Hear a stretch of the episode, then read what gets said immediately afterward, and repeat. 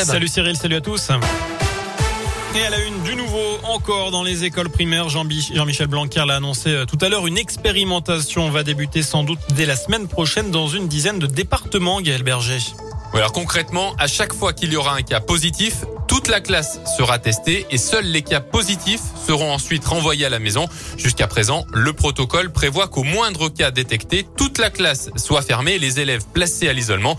Notez qu'avec cette expérimentation, si des parents refusent le test, l'enfant sera considéré comme positif et devra donc rester isolé. Alors on ne connaît pas encore la liste des départements concernés, mais Jean-Michel Blanquer l'annonce, ils seront variés, pas seulement ceux où le taux d'incidence est faible, car le gouvernement veut comparer l'efficacité de cette mesure selon les Par ailleurs, le nombre de classes actuellement fermées en raison de l'épidémie est descendu en dessous des 2000, alors qu'un pic avait été atteint aux alentours de 3500. Merci Gaël. Jean-Michel Blanquer qui doit publier jeudi la liste des départements où les élèves de primaire pourront enlever le masque à partir de lundi prochain.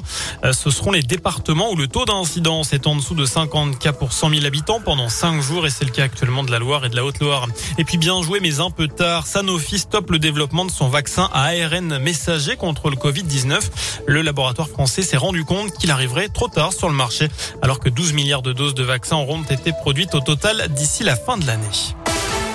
Des perturbations à prévoir dès demain sur la RN 88. La chaussée sera refaite. Du coup, eh bien, la circulation sera une seule voie dans chaque sens pendant deux semaines entre Firminy et la chapelle de Rec.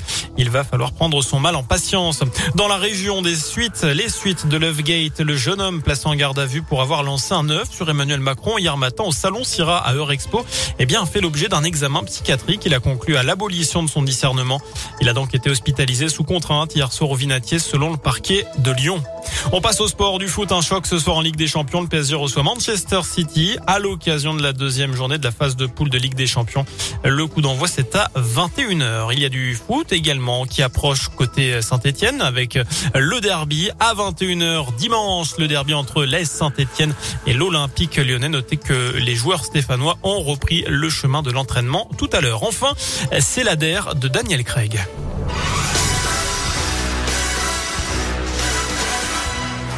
Voilà le nouveau James Bond, Mourir peut attendre, est présenté en avant-première à Londres aujourd'hui. C'est la dernière fois que le Britannique Daniel Craig, 53 ans, se glisse dans le smoking du plus célèbre agent au service de Sa Majesté. On ne connaît pas encore le nom de son successeur. Et c'est marrant parce que j'en parlais tout à l'heure, hein, Aston Martin euh, lance une voiture spéciale James Bond pour les enfants. Voilà. Ah Donc euh, tout est bon pour surfer sur euh, l'effet James Bond et sur la mode James Bond. Nous on le verra au cinéma la semaine prochaine. Hein. ah oui c'est une avant-première mondiale. Ah mais c'est bientôt. Eh oui. Ouais. On s'approche. Vous avez hâte hein. Vous avez bah, bien James Bond? Suis pas trop James Bond, mais j'en ai vu deux trois. Et vous? Ouais, moi j'adore. Bah, je préférais plutôt les anciens. Euh, J'étais plutôt Sean Connery. Ouais. même euh, encore avant. Hein. Même quand je dis ancien, c'était quand la télé était en noir et blanc. Ah oui, si vous connaissez ça.